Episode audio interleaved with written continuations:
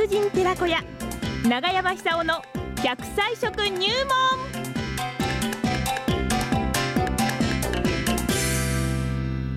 さあ笑って元気に楽しく長生きをしようというそういうコーナーでございます。奈良浜市出身食文化史研究家長寿食研究家永山久夫さんの登場。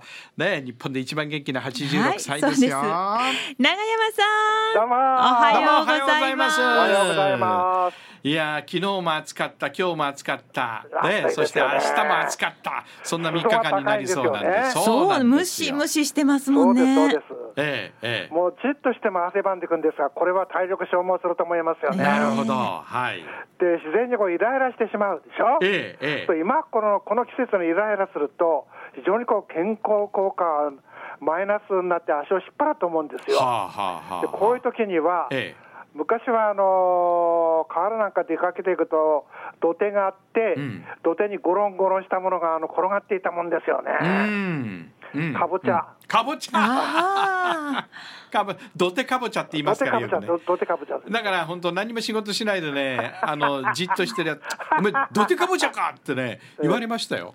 ー。あのそうなんですよ、ええ。あれはねあの、一番気持ちよさそうなんだけども、そうそうそう動かないでじーっとしてね。そうです。ニコニコしてんですいつもね。うん。うん。はい。いやね、あの日本もあの高齢化、それからあの少子化進むわけですから、はいここまで来たらもう成熟した民族としてですね、そんなにあのアッパ突破しないでね、はい。あの のんびりと成熟したあの、ええ。えー人生を過ごすべきだと思うんですよ。そうですえねえ。そういうこう時代の変化をか考えますとですね、うん。土手のかぼちゃというのはなんかこれからの日本にいる一つの生き方をはなんかこう示してくれてんじゃないかなって感じするんだけどもああーもう土手かぼちゃになろうっていうのをね 標語にするのいいかもしれませんね。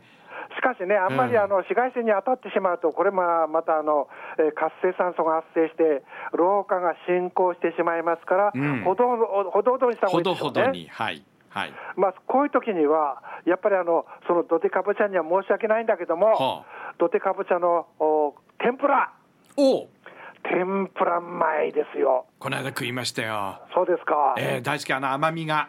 甘みがあうるんです。んはい。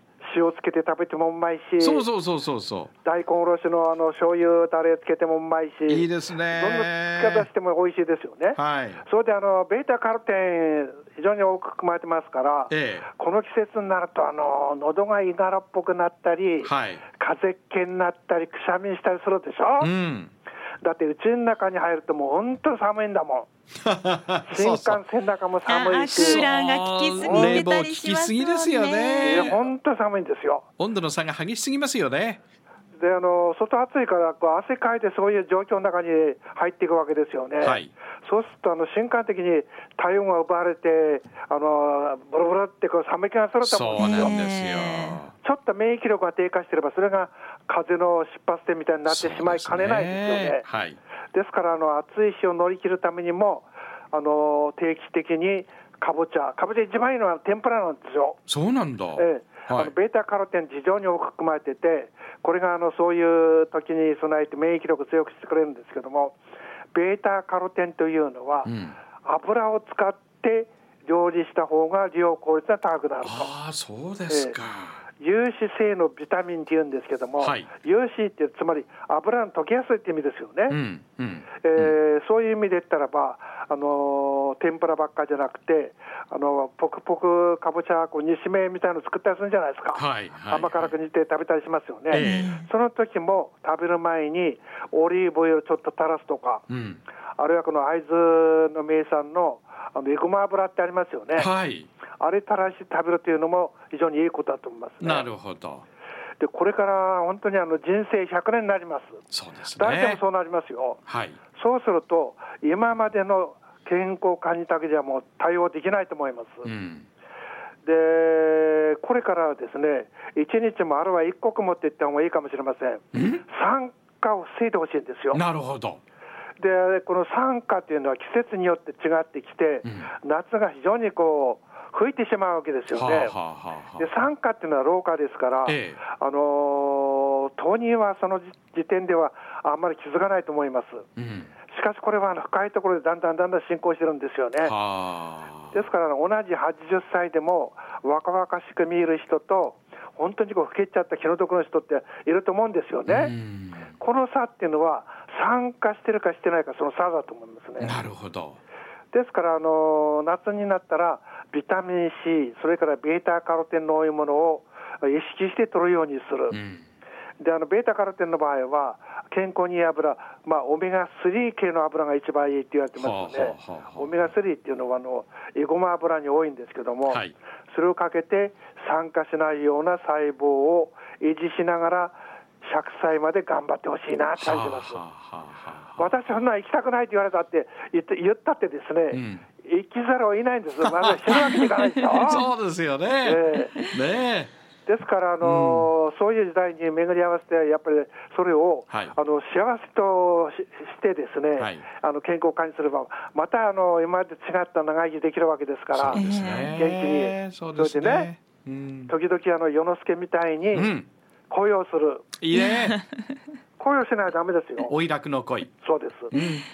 うんであの世之助っていうのはあの素晴らしい男で、はい7歳から要するに恋へ目覚めるわけですよね。はいはいはいそれで60歳になった時に、うん60歳でまた元気なんですよ。はいもう狭い日本には飽きたと。俺はこれからあの女ヶ島、つまり女性ばっかりいるという理想の国に行って、うんあのーそこでもう死ぬまで恋愛して、えー過ごすんだって言って、あの船に乗ってあの伊豆の海に出かけていくわけですよね。60歳で生涯現役、であの当時の60、今からあの300年くらい前の60歳って意味ですけども、はい。今で言ったら90歳くらいですよね。いやそうでしょうえねえ。ねでそのだから現在で90歳になって、うん。俺はこれから日本語が島行って 恋愛するんだ。これも一つの目標になっていくと思うんですけども。素晴らしい。憧れちゃいますね。そうです。尊敬します。素晴らしい。そのためには、えやっぱり参加しちゃダメですよね。そうです。錆びたらダメなんですよ。鉄が錆びちゃうのが酸化ですからね。錆びちゃダメですよ。ダメです。えで錆びれないっていうことは錆びるっていうことは要するにあの血液だったらば血管だったらこう流れがどっかでこう滞ってしまうことですね。はいそうするとダメなんでえす。そうですね。で60になっても70になっても80になっても90になってもですね、現役で元気にあのアクティブに生活するためには血液サラサラが大事なんですよ。なるほど。それには。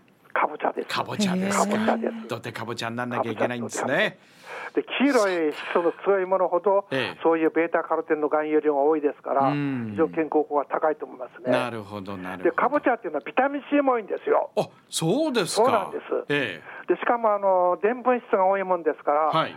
熱に強い状態で取ることできるんですよえね。熱に対してあのでんぷん質がこうラップをする状態でうん。カバーしてくれますから、うん。熱にあのビタミン C って弱いんですけども、はいかぼちゃのビタミン C は強いんです。そうなんだ、えーそうなんだから天ぷらでも大丈夫なんですね。でビタミン C ってのは美白効果がありますから、美白効果ね。美白効果です。はいはいはい。やっぱりね、男もほどほど美白だった方がいいと思うんですよ。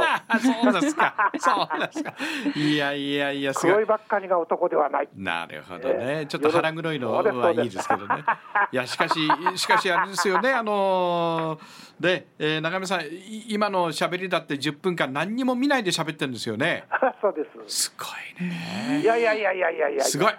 すごいすごいそんなこともないんですけども。じゃああの、はい。かぼちゃ食ってえで笑いましょう。ありがとうございました。中山さんありがとうございました